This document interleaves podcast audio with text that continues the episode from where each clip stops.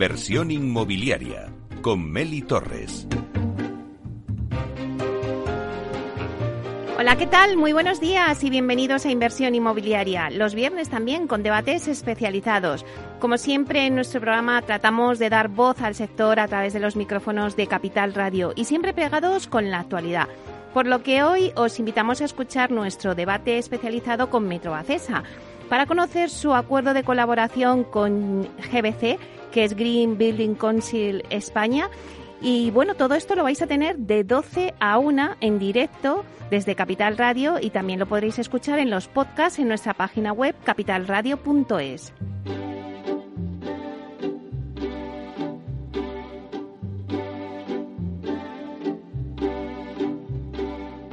Inversión inmobiliaria. Comienza el debate. Bueno, pues esta sintonía que escuchamos nos anuncia el tiempo del debate y hoy en nuestro espacio de debates especializados vamos a presentar el acuerdo de colaboración entre Metrobacesa y GBC, Green Building Council España. Metrobacesa se ha incorporado como miembro de GBC con el objetivo de seguir reforzando su compromiso con el urbanismo y la edificación sostenible y contribuir así de forma activa a la transformación del sector inmobiliario hacia estrategias más eficientes y respetuosas sobre todo con el medio ambiente y la sociedad. En este sentido, aspectos como la eficiencia energética, la economía circular y un diseño adaptado a las características climáticas y paisajísticas concretas de cada localización son elementos claves en sus proyectos.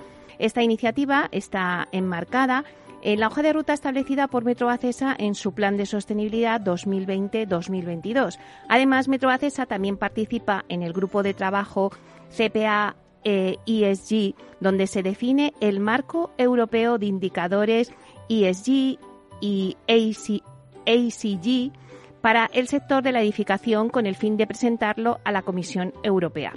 Bueno, pues para hablarnos de todo ello, contamos hoy con David Sierra, que vamos a saludarle. David Sierra es director de proyectos y sostenibilidad en Metrobacesa. Buenos días, David. Muy buenos días, Meli. Bueno, pues un placer tenerte aquí con nosotros en el estudio. También tenemos con nosotros a Bruno Sauer, que es director general de GBC España. Buenos días, Bruno. Buenos días, Meli. Buenos días, David. Buenos días. Bueno, pues un placer tenerte, aunque estáis a través de Zoom, pero tenerte aquí con nosotros, Bruno, eh, para hablarnos de este acuerdo de colaboración entre Metrobacesa y GBC. Primero, si os parece, vamos a empezar eh, contando a nuestros oyentes en qué consiste este acuerdo. Si te parece, empezamos contigo, David. Muy bien. Pues a ver, el, acuerdo entre, entre Metrobacesa y GBC, pues la verdad es que surgió hace, hace algunos meses cuando nos incorporamos eh, como miembros de, GBC y empezamos a poner en práctica eh, su sello de sostenibilidad, el que, el que ha creado GBC, el sello verde, y lo estuvimos aplicando en unos eh, proyectos piloto y vimos que, que, bueno que realmente funcionaba que aquello eh, aportaba valor a, la, construcción sostenible, a nuestras promociones y, bueno, pues ahí vimos que podría surgir un, posible acuerdo. Además, el, trabajo que hacíamos conjuntamente con, con GBC, con el equipo de, Bruno, la verdad es que era muy fluido y, los resultados realmente se, notaron. Poco tiempo después, y sabes que estuvimos aquí en esta casa presentando nuestro compromiso sostenible, eh, DOMUM, eh, contamos con ellos y les pedimos consejos y que nos aconsejaran sobre eh, los parámetros o los criterios que habíamos implantado en nuestro compromiso. Y la verdad es que esta nueva colaboración o nuestro nuevo trabajo en conjunto eh, la verdad es que fue muy fructífero porque eh, la aportación que nos hicieron eh, fue muy valiosa y de hecho la implantamos en, nuestro compromiso. Y de ahí, pues bueno, fuimos viendo que la colaboración era, era interesante, que era fluida, que aportábamos y quisimos dar un paso más, que era llegar a un acuerdo un poquito más reglado y, con unos objetivos comunes. Y yo creo que lo importante de, de, llegar a un acuerdo entre dos partes está basado en, principalmente en dos cosas, que tengamos un objetivo común y ese objetivo lo tenemos, que es la sostenibilidad, la construcción sostenible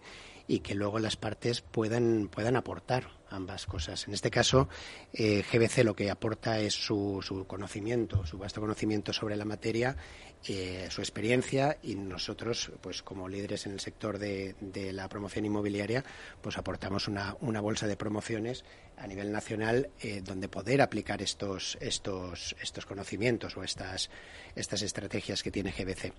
De ahí que, que, arrancamos con este compromiso. El compromiso recoge no solamente el hecho de aplicar el, el sello verde en las promociones de Metro Bacesa, sino ir un poquito más allá y en este caso eh, crear un equipo de trabajo en el cual eh, se pueda mm, dar feedback de lo que estamos aplicando con el sello en nuestras promociones y que eso reporte también en, GBC para mejorar, si, si cabe, el, el, sello de sostenibilidad, sus criterios, sus conocimientos y todo, eh, todo lo que tiene que ver con la sostenibilidad.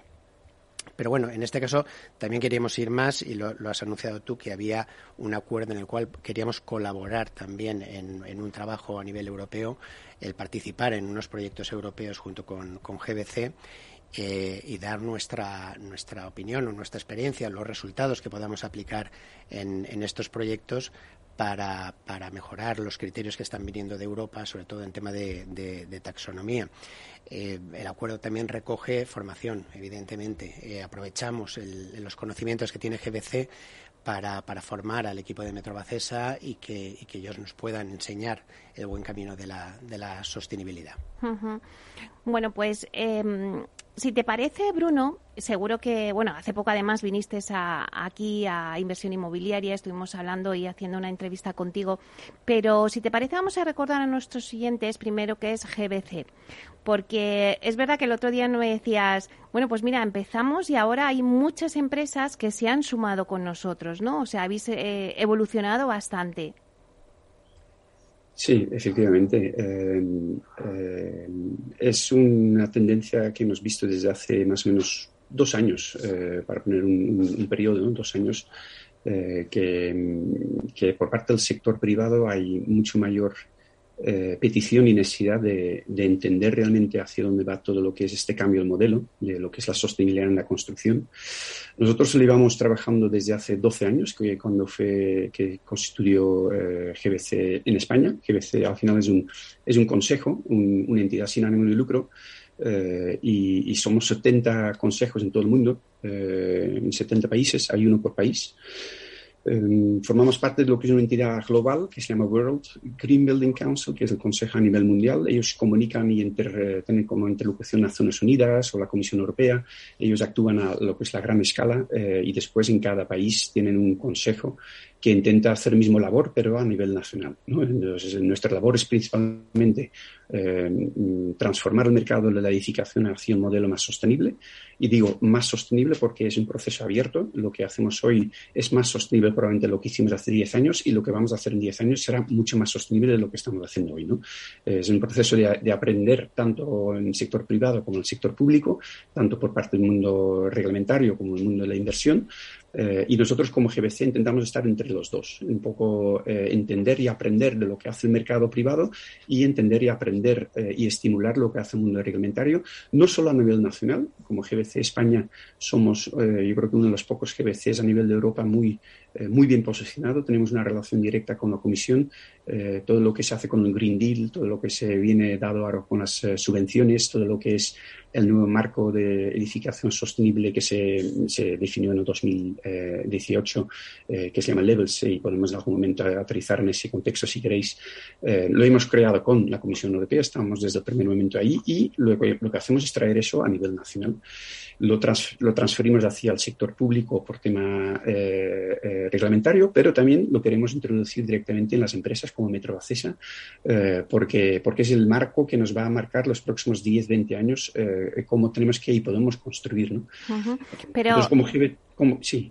Bruno, cuéntanos, ¿qué es el sello verde? y qué es vuestro sello y cuáles son las virtudes de trabajar con la herramienta verde eh, de GBC.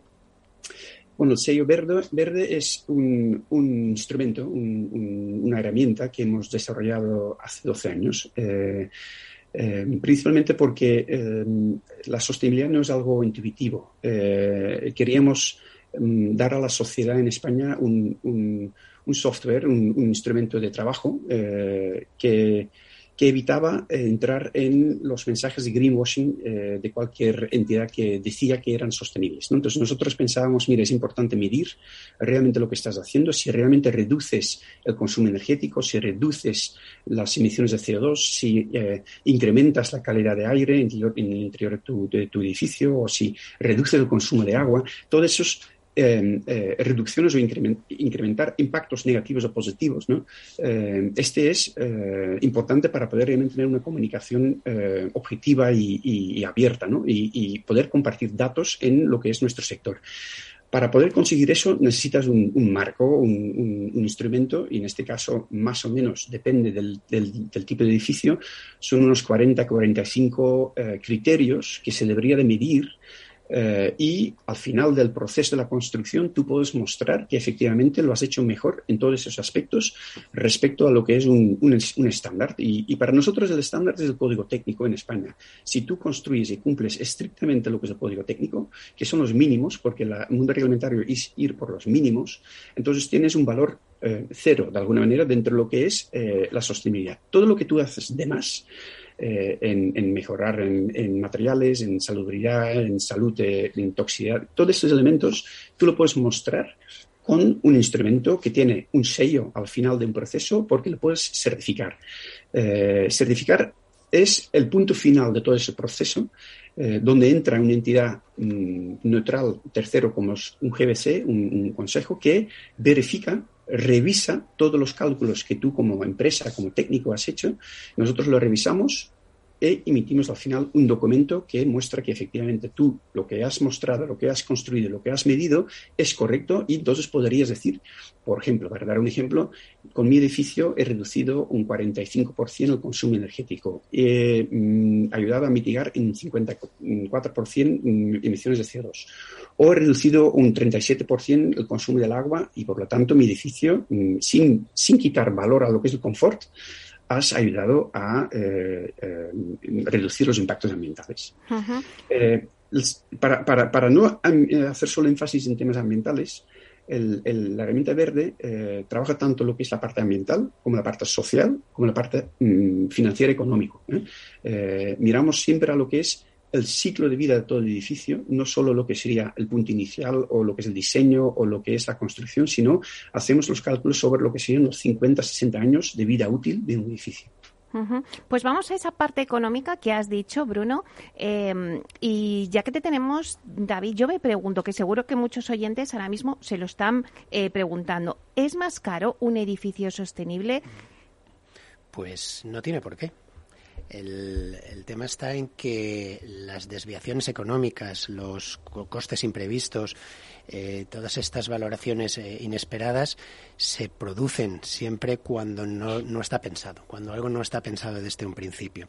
Eh, son pues imprevistos que surgen en obra, cuando quieres implementar algo que no estaba pensado y entonces tienes que modificar, rectificar, echar para atrás y entonces eso sí que genera un coste, un coste adicional pero el, eh, si este proceso o esta implementación de estas medidas de sostenibilidad eh, las implementas desde el inicio del proceso, es decir, cuando, hablo de inicio del proceso estoy hablando de las primeras líneas, las primeras rayas eh, que echan los despachos de arquitectura.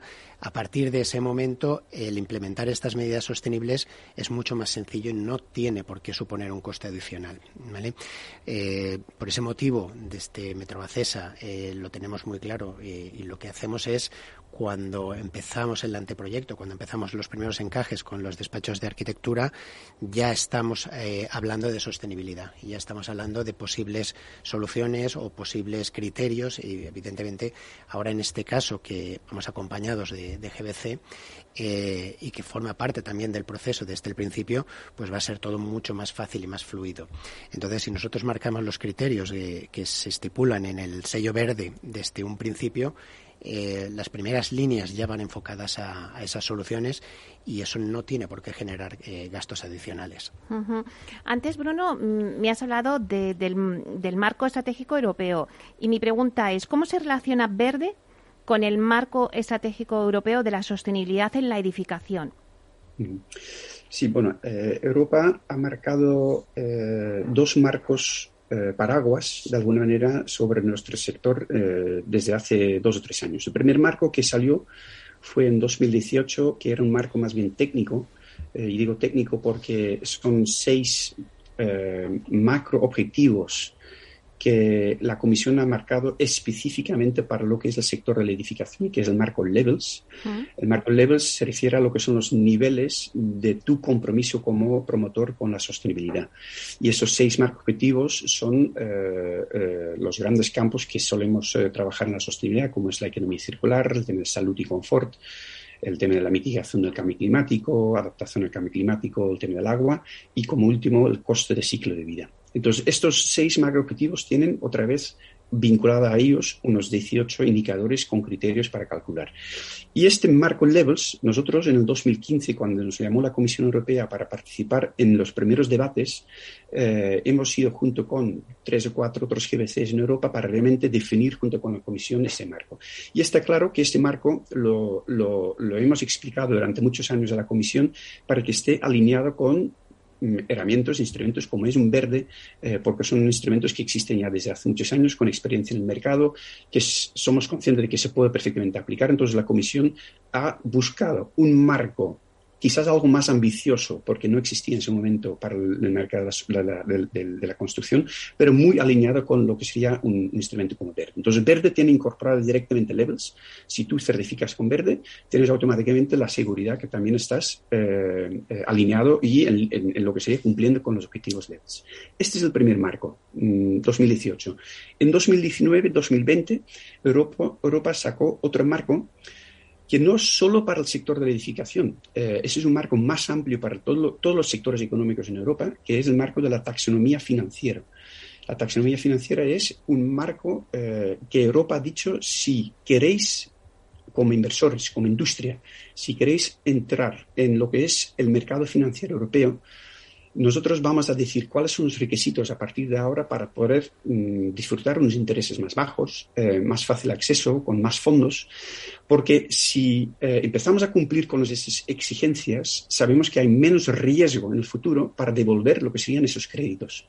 Esos son, son, son intereses vinculados o marco vinculado a lo que es principalmente el cambio climático, otra vez, ¿eh? en la medida que tú construyes o inviertes eh, pensando en lo que es el medio ambiente, que es la política europea, porque 2050 quieren ser continente neutral en carbono, eh, si tú como inversor muestras que realmente estás alineado con ellos, la comisión de alguna manera garantiza unas condiciones financieras positivas o más, más ventajosas. ¿no?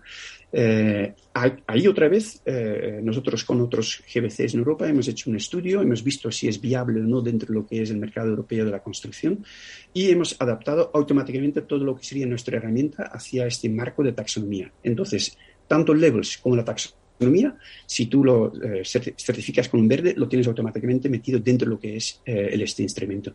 Es muy importante porque la taxonomía, eh, lo que nosotros hemos visto, y por eso hace dos años probablemente hay tantas empresas que están interesadas en, en, sumarse a lo que es este camino de cambio de modelo, la taxonomía ha tocado una palanca muy, muy sensible en lo que es la industria, porque toca lo que es la parte de la financiación, que es la primera parte cuando inicias un proceso. ¿no? Antes del diseño del edificio tienes que asegurar que lo que es, lo que es el modelo financiero está, está eh, cerrado.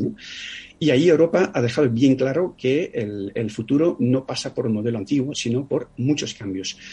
Los indicadores en ese momento, mm, tengo que decir que todavía son muy, eh, no digo flojos, pero mm, mm, asequibles. No, no, no requieren un gran esfuerzo de cambio, pero sabemos que hay un plan de trabajo que cada año van a incrementar tanto las exigencias en cantidad, en, números que tienes que mostrar, como en cantidad de criterios que tienes que incluir en tu, en tu modelo de negocio de alguna manera. Y este es muy importante, y es un, proyecto eh, gradual en el tiempo, cada año un poquito más.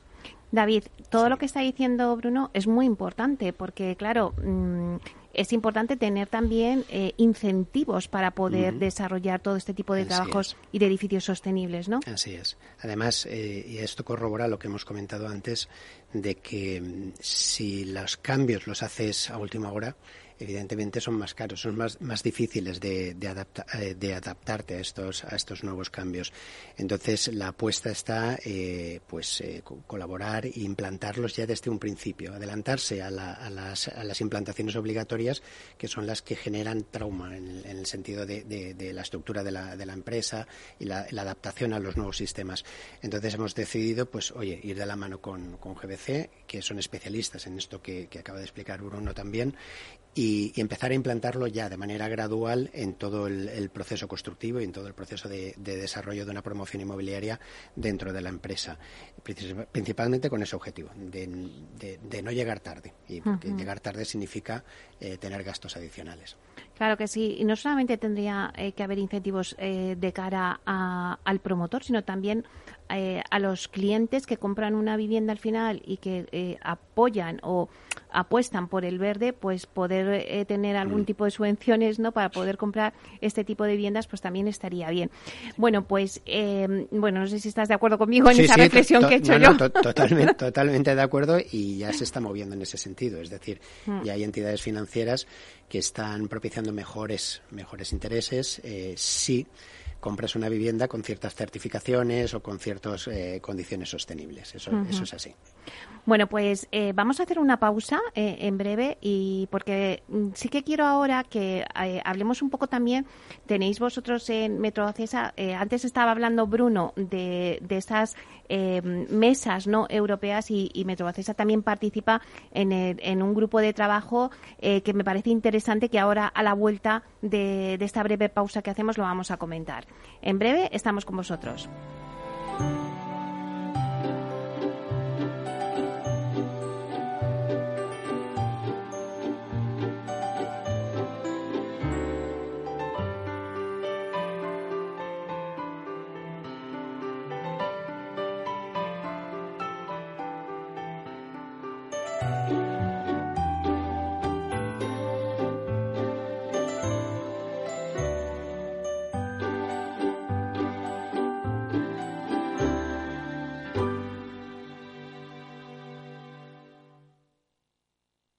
Elige qué prefieres.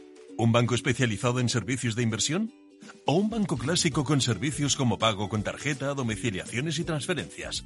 Um, la especialización me da mejores soluciones para mis ahorros, pero la banca clásica me facilita el día a día. En Renta 4 Banco evolucionamos para que no tengas que elegir. Más especialista, más para todos. Renta 4 Banco. ¿Quieres más? ¿Quieres anunciar tu negocio en la radio? Entra en el clubdelaradio.com. La compra es online, pero no os vamos a negar que nos encanta que nos llaméis. El teléfono, olvídate, no te vas a acordar. Entra en el clubdelaradio.com. Tu audio y tu campaña de una forma sencilla y rápida. Contrata anuncios en radio al mejor precio. elclubdelaradio.com. Tu radio en Madrid 105.7, Capital Radio. Memorízalo en tu coche. Si quieres poder ir de compras a tus tiendas favoritas, quedar con amigos a cenar o a tomar algo y apurar si te apetece hasta el final de la noche, prudencia. Vacúnate, mantén la distancia y ponte la mascarilla en interiores y lugares concurridos. Comunidad de Madrid. ¿Cuántas veces has escuchado eso de... Abrígate, que vas a coger frío? Sabes que las abuelas siempre llevan razón. Esta vez hazles caso y abrígate, pero sobre todo abriga tu instalación de agua para protegerla contra las heladas. La prevención es la clave. Abriga tu agua. Descubre cómo en canal de Isabel Segunda.es. Disfruta de la mejor cocina gallega en Montes de Galicia. Todo un clásico moderno en el barrio de Salamanca. Disfruta de la variada dieta atlántica, de las mejores carnes y pescados tratados con respeto y transparencia y regados con una de las mejores bodegas de la zona. En grupo, en familia o en pareja, Montes de Galicia te ofrece el espacio perfecto en cada ocasión. Hornos San Onofre. Somos pasteleros y eso nos gusta. Utilizamos materias primas que nos hacen disfrutar y elaboramos todos nuestros productos de forma artesanal, sin sucedáneos, ni margarinas, ni grasas trans. Sabemos que las cosas buenas son importantes. Con el hashtag buscamos gente dulce. Hornos San Onofre, calle San Onofre 3, teléfono 91 532 9060 y calle Hernani 7, teléfono 91 554 3396. También nos encontrarás en el mercado de San Miguel 3 www.pasteleriasanonofre.com.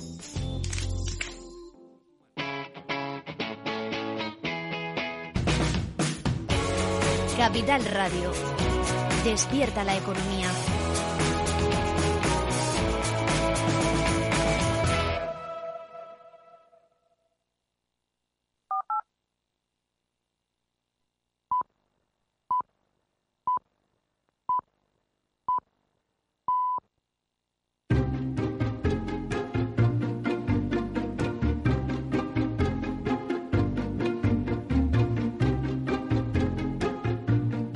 Inversión inmobiliaria con Meli Torres. Bueno, pues seguimos con el debate. Estamos tratando eh, el acuerdo que ha llegado eh, de colaboración que ha llegado Metrobacesa con eh, GBC y estábamos hablando un poco que también además Metrobacesa participa en el grupo de trabajo CPA ESG. Es una propuesta eh, de unos grupos de trabajo que Bruno, eh, tanto Bruno como David nos van a contar. Pero David, cuéntanos un poquito cuál es vuestra, vuestro rol en estos grupos de, trabajo. Pues el de participar, de aportar valor. Eh, Bruno nos estuvo comentando estos, estos grupos de trabajo a nivel europeo y, el, hecho de, implementar eh, criterios sostenibles a, promociones o grupos de trabajo y aportar valor desde el sector privado, desde la empresa privada. Entonces, en este caso, pues la verdad es que nos resultó muy interesante la propuesta que nos hacía Bruno, eh, porque realmente entiendo que, y ahora lo explicará mejor Bruno, eh, de aquí se van a sacar conclusiones que podamos lanzar a Europa, a los que están eh, plasmando estos criterios nuevos de sostenibilidad, tanto taxonomía, levels, etcétera, etcétera, para mejorar eh, esos, esos criterios. Y participar en este tipo de, de, acuerdos, de proyectos a nivel europeo, la verdad es que nos hace especial ilusión. No sé si, Bruno, ya tenéis algunas conclusiones eh, bueno, de, de estos grupos de trabajo. En parte sí y en parte no. Eh, voy, voy, a ir por, por eh, eh, cronológicamente un poco para explicar cómo funciona todo eso y, por qué lo hacemos. Em, para empezar, CPEA, lo que habéis mencionado antes, es una entidad que se llama Climate Positive Europe Alliance, que es una alianza entre entidades que quiere trabajar para un, Europa positiva en clima, en, en tema climático. Eh, es una entidad sin, ánimo de lucro que hemos montado en, Bruselas para tener la relación directa con la Comisión Europea. Eh, ¿Y por qué lo, hacemos, eh, lo, lo, lo, hemos hecho? Por, es es porque eh, los GBCs tenemos una capacidad, eh, yo creo que somos únicos en ese sentido en, todo el mercado europeo, ¿eh? de tener un contacto directo lo que es con el mercado, el mercado real de la construcción. porque tenemos entre nuestros asociados tantos promotoras como constructoras, como inversores, como banca, como arquitectos, como ingenieros. Entonces, todos están dentro de lo que es la asociación.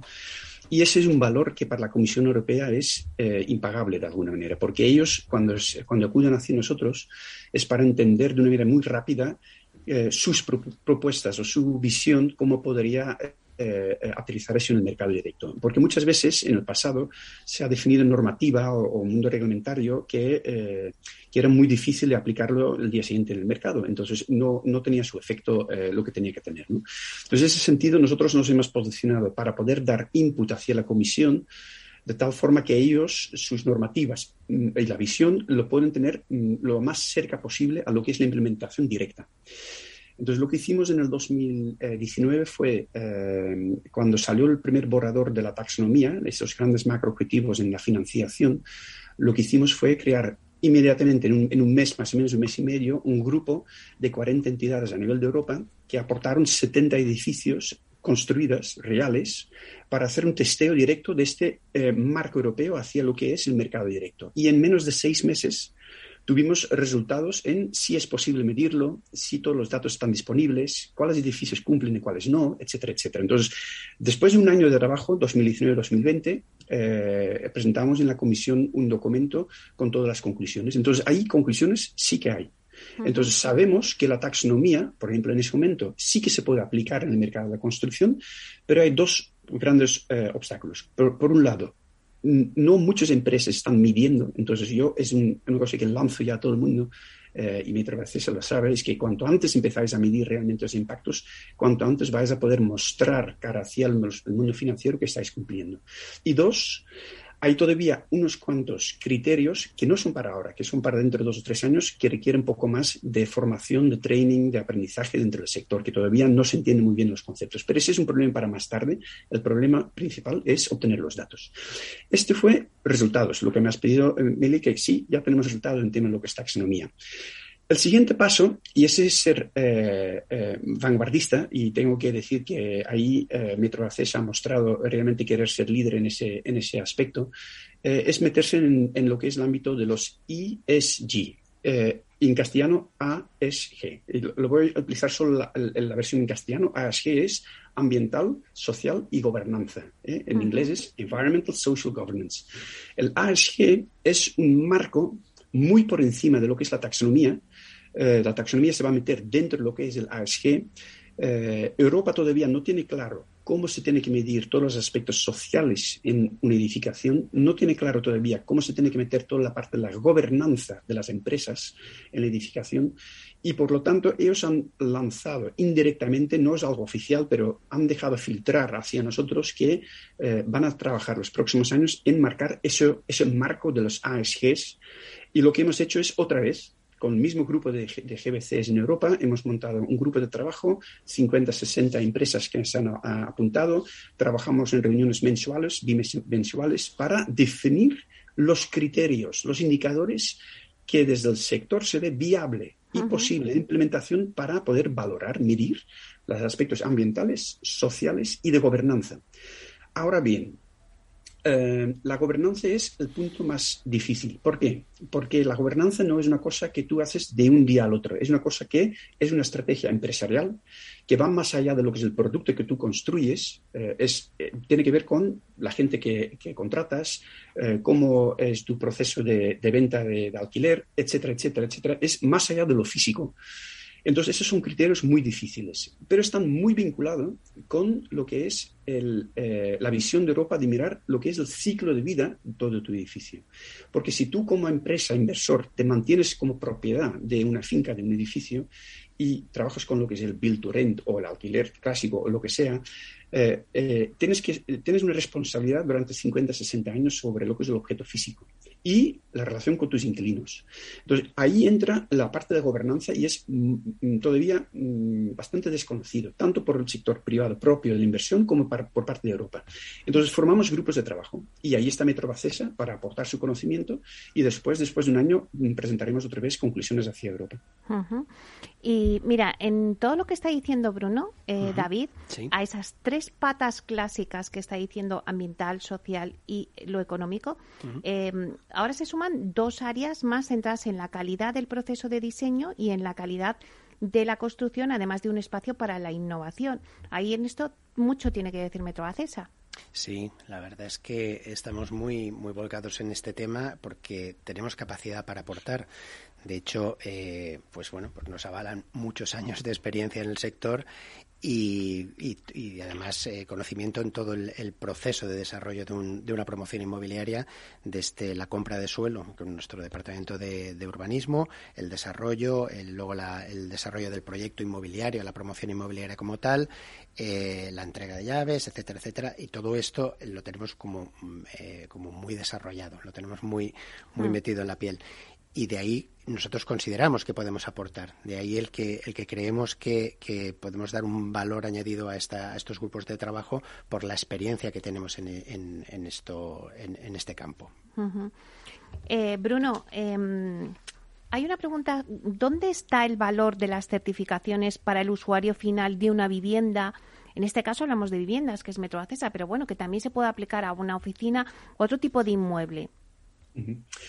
Em, el, valor de una certificación es em, principalmente mm, tener un documento que muestra que todo el proceso, lo que tú has querido implementar en un producto, eh, está verificado por un tercero, un tercero, una entidad neutral que no está involucrado ni en lo que es la inversión, ni en la creación del producto, ni en la venta, que nosotros como GBC mm, no estamos vinculados con ninguna empresa realmente en cómo construyen sus viviendas, nosotros aportamos simplemente instrumentos de acompañamiento. Entonces, como entidad neutral, nosotros tenemos la capacidad de verificar eh, realmente lo que aporta la empresa. Entonces, cara hacia una persona que compra o alquila, ese documento que eh, muestra que realmente has ejecutado lo que has prometido es un valor de seguridad cara hacia el futuro, de que efectivamente tu vivienda va a consumir menos energía, va a consumir menos agua, que va a mantener su calidad, que la luz natural y la ventilación natural son hechos reales, etcétera, etcétera. Entonces, es un sello de calidad respecto a lo que sería el usuario final de tu vivienda, oficina eh, o cualquier edificio que puedes certificar. Y en el caso vuestro, eh, David, que es vivienda, eh, ¿dónde está el valor de las certificaciones para el usuario final de una vivienda sostenible? Pues, yo creo que el valor está, por una parte, en la confianza. Es decir, que el, hecho de que nosotros avalemos estas medidas medioambientales, estas medidas de sostenibilidad y que las apliquemos en nuestras promociones inmobiliarias y que esto venga garantizado, tal y como ha comentado Bruno, por una entidad independiente que, garantiza que efectivamente hemos aplicado esos criterios, yo creo que da confianza al cliente a la hora, a la hora de la compra. Luego tenemos nosotros como promotores el compromiso de traducir estas medidas de sostenibilidad y explicárselas bien al cliente, transmitirle el por qué eh, son bondades estas cosas que, hemos realizado, cómo podemos transformarlas para que sea entendible. Lo que estábamos mm. hablando de que el, el, tema de la sostenibilidad se puede entender cuando conseguimos bajar la sostenibilidad a unas medidas y podemos eh, comunicarlas o transmitirlas. Eh, sí que es verdad que el tema de la sostenibilidad a lo mejor eh, todavía asusta un poco al, cliente porque piensa que es un, es un tema caro que además es un gasto innecesario. Y lo que tenemos que hacer es poder trasladar al cliente que, eh, que estas medidas que se hacen previamente Em, eh, tienen beneficio a largo plazo en, el, en, su vivienda, en el consumo, en los gastos, en las, en las facturas, em, en las reparaciones de, la vivienda. Eh, todos tenemos, podemos tener claro, por ejemplo, pues oye, pues en el caso de, de un coche, que compremos un coche y voy a decir, oye, pues si compro un coche más caro o de una marca determinada, eh, eso quiere decir que es mejor y por lo tanto me voy a ahorrar dinero en, arreglos, en talleres, en me, va a durar más el coche, no, no ah. se me va a romper dentro de, cinco días. Eh, pues eso tenemos que trasladarlo también al, mundo inmobiliario. Es decir, tener una, una casa sostenible, una vivienda sostenible, eh, tenemos que pensar que esa vivienda sostenible eh, va a ser mejor durante el ciclo de vida de, esa, de esa vivienda. Estamos hablando de una, de una propiedad de entre 50 y 60 años, que es el periodo de ciclo de vida. Entonces, eh, contra menos reparaciones, contra menos consumo, eh, viendo que o pudiendo reflejar o explicar al cliente que él, puede tener un ahorro, una amortización de, esa inversión inicial en un periodo de dos o tres años, solamente con las facturas de, luz, de gas, de todas estas cosas, eh, es un beneficio para el cliente. Y eso tenemos nosotros como, como, promotores inmobiliarios que saber transmitirlo y el cliente y saber explicarlo para que el cliente se quede tranquilo y satisfecho con la compra que está haciendo. Claro, porque al final, em, pues tener un sello de un sello verde, como es en este caso, ¿no? Eh, pues te garantiza, pues que se haya, como antes decías tú, David, que se ha llevado a cabo un proceso de diseño que contempla todo el ciclo desde que se empiezan a hacer las primeras eh, líneas, ¿no? Eh, de arquitectura, pues se ha mm, visto todo el ciclo de la vivienda, reduciendo no solo los gastos, sino también riesgos futuros, que mm. eso es muy importante. Pero hay más, o sea, no solamente estamos hablando de las primeras líneas, estamos hablando de que cuando el análisis de ciclo de vida de, todo el periodo de, una promoción inmobiliaria empieza por los materiales que pensamos colocar en la, en la promoción. Ah. la cerámica, el, aluminio, la tarima de madera, tenemos que saber de dónde provienen esos, esos materiales, y si mm. provienen de canteras sostenibles o si tienen un proceso de fabricación sostenible. Entonces, eh, todo esto tenemos que, garantizarlo también en, estos procesos y en la aplicación de, los sellos que también están basados en el, sello verde en, concreto, está basado en el, en el análisis de ciclo de vida completo. Y tenemos que ir más allá, no solamente en el proceso de diseño del, del proyecto, sino en la construcción e ir más allá en este sentido. Incluso, pues al final de, la vida útil del, edificio. Es decir, no solamente es una cosa puntual, sino tenemos que ir al origen del material hasta la finalización y demolición de, ese proceso. Claro, es que a veces eh, nos pensamos que solamente nos basamos en la sostenibilidad en el consumo energético, pero hay que también ver los materiales desde el inicio. Eh, todo eso pues hace una, te da una garantía de calidad y también, sobre todo, eh, de proteger la salud de los habitantes, ¿no? Que es muy importante. Sí, esa es, esa es la, otra variante. Siempre estamos como enfocando la sostenibilidad desde el punto de vista económico y hay otro mm. valor que yo creo que, que, después de los tiempos que estamos viviendo eh, de pandemia, eh, que se está mm. reforzando más, que la salud es realmente importante. No solamente la salud, sino el poder tener una vivienda en la cual te sientes a gusto, que tengas iluminación, que tengas un buen soleamiento, que tengas espacios exteriores, que no solamente esos espacios exteriores, sino que tengas espacios interiores destinados a ciertos usos eh, que hasta ahora no, no contemplábamos y que ahora de repente por el motivo de la, de la, pandemia eh, lo hemos vivido. Hemos eh, pasado mucho tiempo en las terrazas eh, a las 8 de la tarde, y, siempre buscando un poquito de, de, espacio exterior y eso también es necesario en, la, en las promociones. Y eso también se aplica cuando aplicamos los sellos, no solamente dentro de la vivienda, sino las zonas comunes del edificio, todo lo que tiene que ver con el transporte urbano, el, el poder generar espacios para eh, almacenaje de bicicletas, de, patinetes, de todas estas cosas. Por lo tanto, no solamente es un tema económico, es un tema social, es un tema de salud, es un tema de bienestar.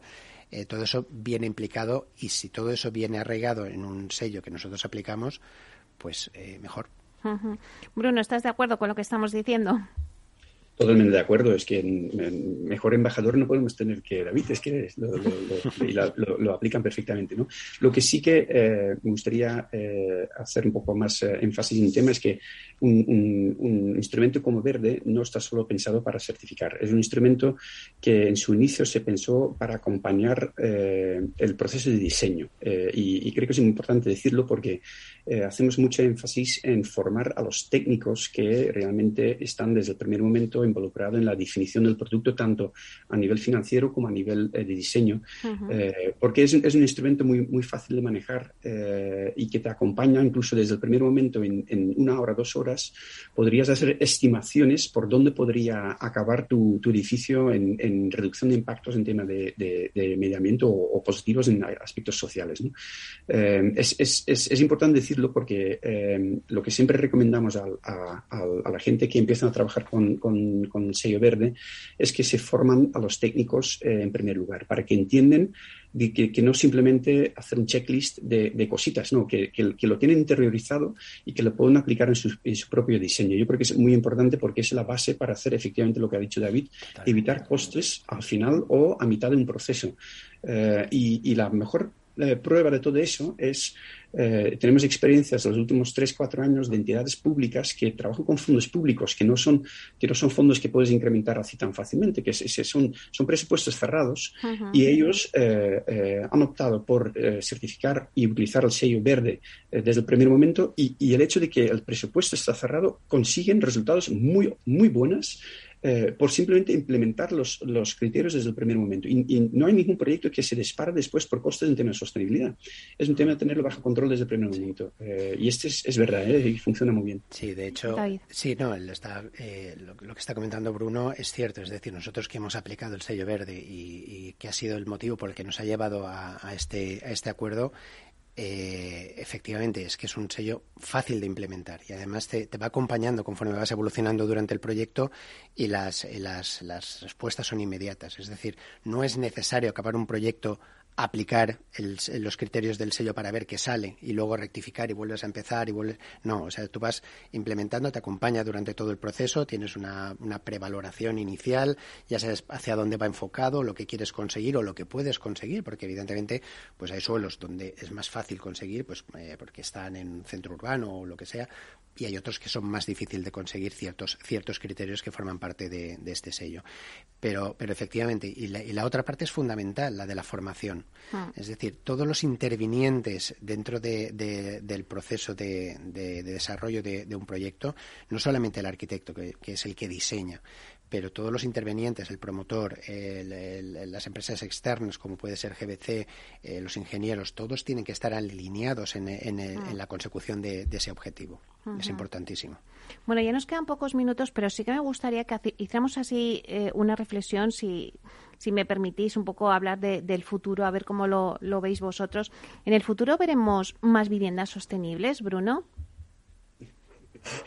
claro que sí, este, este, no, no, hay, duda. Eh, eh, yo creo que, em, y ahí me gustaría también eh, hablar brevemente sobre algo que vamos a hacer la semana que viene, el jueves.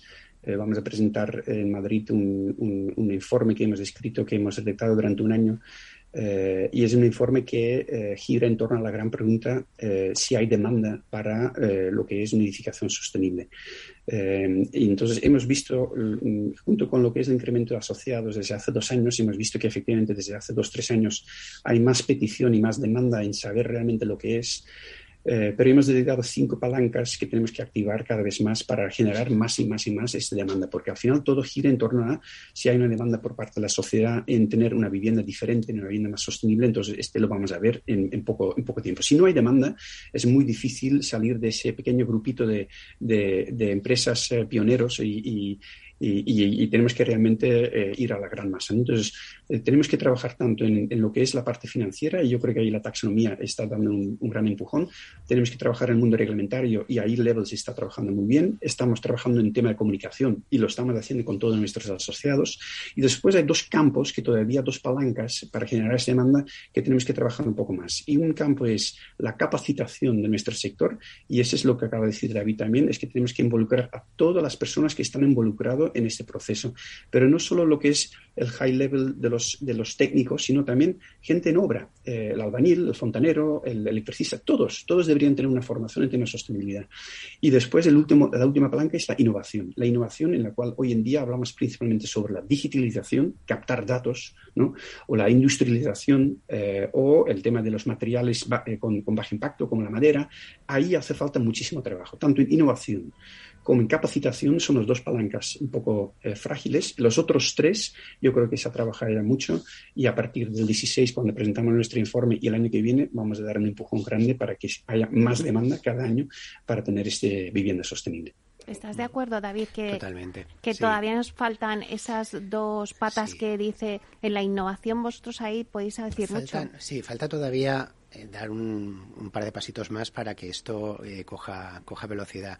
Eh, una de ellas, evidentemente, es el tema de la industrialización, en el cual todavía en, en este país estamos un poquito eh, a la cola o bueno no, no está tan desarrollado como, hmm. como deberíamos y pero bueno se están dando se están dando pasos en el tema en este tema y en cuanto a la, a la innovación y yo creo que el, el, que vamos a ver más viviendas sostenibles pero indudablemente es decir es que además esto ha cogido una inercia que, que, que no, no se puede parar porque los, los, los intervinientes quieren es decir desde, desde Europa están creando eh, marcos legislativos que enfocan hacia, ese, hacia esa dirección.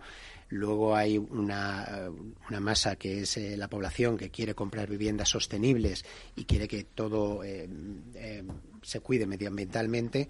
Y luego además coincide que los, los promotores, los que estamos impulsando el negocio, también queremos y también estamos impulsando eh, este tipo de promoción de viviendas. Entonces, si estas tres patas están alineadas y quieren conseguir ese objetivo, pues evidentemente sí, cada vez van a haber más viviendas sostenibles.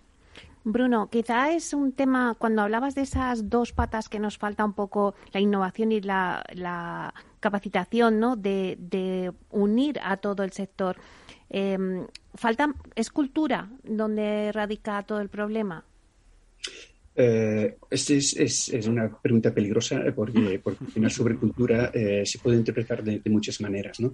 Pero estoy de acuerdo, eh, si, si eh, entiendes cultura y una parte de la cultura es importante es la educación y la educación va de generación a generación, de padres a hijos y de, de, los profesores a los niños en, el colegio y, y de, dentro de tu entorno social, ese es educar a las personas, ¿no? Yo creo que en todos los aspectos, yo creo que hace falta acelerar un poco el proceso de, aprendizaje, ¿no? Y, no tener miedo a, introducir un cambio en tu vida, porque, porque los cambios muchas veces dan lugar a algo mejor. y, yo creo que ahí quizás sí deberíamos ser un poco más explícito en nuestra comunicación, en nuestros mensajes que lanzamos y, mostrar con ejemplos que, lo han hecho y que, lo han conseguido, que realmente este cambio es para, para lo bien de todo el mundo, eh, que, vamos a bajar costes, vamos a tener más salud, vamos a tener menos eh, infecciones, vamos a tener menos riesgos en tema de calor o, menos eh, problemas de inundación. Todo esto lo tienes que explicar con ejemplos y yo creo que poco a poco la gente lo van, lo van a captar y ojalá eh, la, generación que viene detrás de nosotros realmente dan un empujón más fuerte a todo eso. Eh, yo lo veo con mis hijos, ¿eh? exigen incluso más, y yo estoy muy metido en ese mundo, exigen a mí más de lo que me autoexijo y así está muy bien. David, y la otra pata que también hay que potenciar es la innovación, toda la digitalización de datos, que es muy importante. Sí, mm, todo el tema del BIM 360 que estuvimos aquí comentando hace, hace algunos meses, el, poder trabajar en una plataforma común en la cual se minimicen los errores eh, a través de, esos sistemas informáticos que son en, realidad virtual, en, volúmenes 3D, todo eso eh, va mejorando cada vez más el resultado final porque eh, bueno pues antes eh, lo que teníamos en mente es que un proyecto se hacía en papel y eso tiene ciertas limitaciones y ahora cada vez esta aportación de, información que se aporta a, esas, a esos esos elementos digitales es, es mayor y cada vez eh, más afinados y cada vez se pueden sacar más resultados, más tablas, más datos, más valoraciones. Todo esto cada vez va a ir a más, va a ir a más. Y que no solamente eso, sino que el propio cliente, ¿no? Como contáis en, el otro debate, ¿no? Puede seguir el proceso, los materiales que se están utilizando, o sea, todo el proceso ya. Sí, eso garantiza, pues, eh, tranquilidad también seguridad. y seguridad al cliente de, pues, bueno, pues ya no es lo que era antes, que comprabas una casa y, bueno, pues luego al cabo de, año y medio ibas a, ibas a recogerla. Ahora, y además es algo que los clientes cada vez exigen más, exigen información, exigen saber y, estar informados de cómo va su vivienda, eh, qué pasa con las licencias, eh, cómo se está construyendo, en qué fase está construida eh, y todo eso tenemos que explicarlo, tenemos que acercarlo al, al, cliente pues con medidas que, bueno que estamos que estamos implantando en, en Metro Acesa y que y, bueno pues que aprovecharemos en otra ocasión si nos quieres invitar para explicarlo con más detalle. Bueno, pues la verdad es que ha sido un placer, hemos aprendido mucho, mucho. Vamos a despedir a Bruno Sauer, director general de GBC España Muchas gracias, Bruno. Gracias a vosotros. Eh, encantado de compartir con vosotros este rato de conversación y a la próxima. Muchas gracias. Bueno, muchísimas gracias, David Sierra, director de proyectos y sostenibilidad Metroacesa. Un placer, David. Igualmente, encantado de estar aquí de nuevo. Pues nada, seguimos emplazando para hablar de sostenibilidad en próximos debates. Y a ustedes, señoras y señoras que nos escuchan al otro lado de las ondas, gracias por estar ahí y continuamos la semana que viene, el jueves y el viernes. Hasta pronto.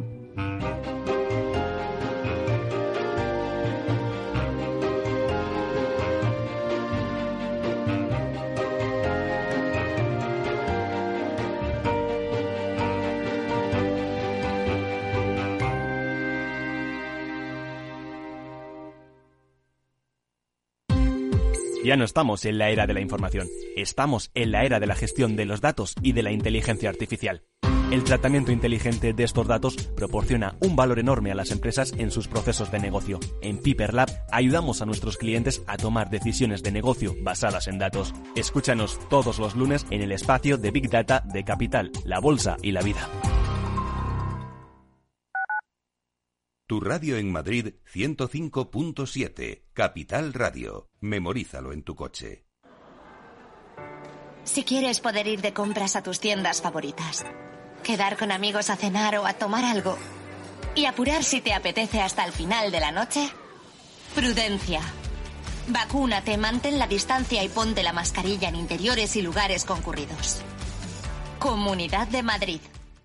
Disfruta de la mejor cocina gallega en Montes de Galicia. Todo un clásico moderno en el barrio de Salamanca. Disfruta de la variada dieta atlántica, de las mejores carnes y pescados tratados con respeto y transparencia y regados con una de las mejores bodegas de la zona. En grupo, en familia o en pareja, Montes de Galicia te ofrece el espacio perfecto en cada ocasión. Esto te estás perdiendo si no escuchas a Luis Vicente Muñoz en Capital, La Bolsa y la Vida. Gerardo Cuerva, presidente de CEPIME. La pequeña y mediana empresa española lo ha dado todo y el gobierno es el momento ya, ya, ya definitivo de compartir esa, ese, esfuerzo que está haciendo eh, la pequeña y mediana empresa. O, metemos dinero en la empresa o realmente nos cargamos el tejido productivo y luego que nadie hable de empleo, de bienestar y de progreso. No te confundas. Capital, la bolsa y la vida con Luis Vicente Muñoz, el original. En el restaurante Gaztelubides somos rigurosos con la selección del producto para crear recetas imaginativas que acompañamos de una bodega generosa y brillante y de nuestra magnífica terraza durante todo el año. Restaurante Gaztelubide, carretera de La Coruña, kilómetro 12200, La Florida. Teléfono 91 372 8544. Una recomendación del programa gastronómico Mesa y Descanso. Capital Radio, la genuina radio económica.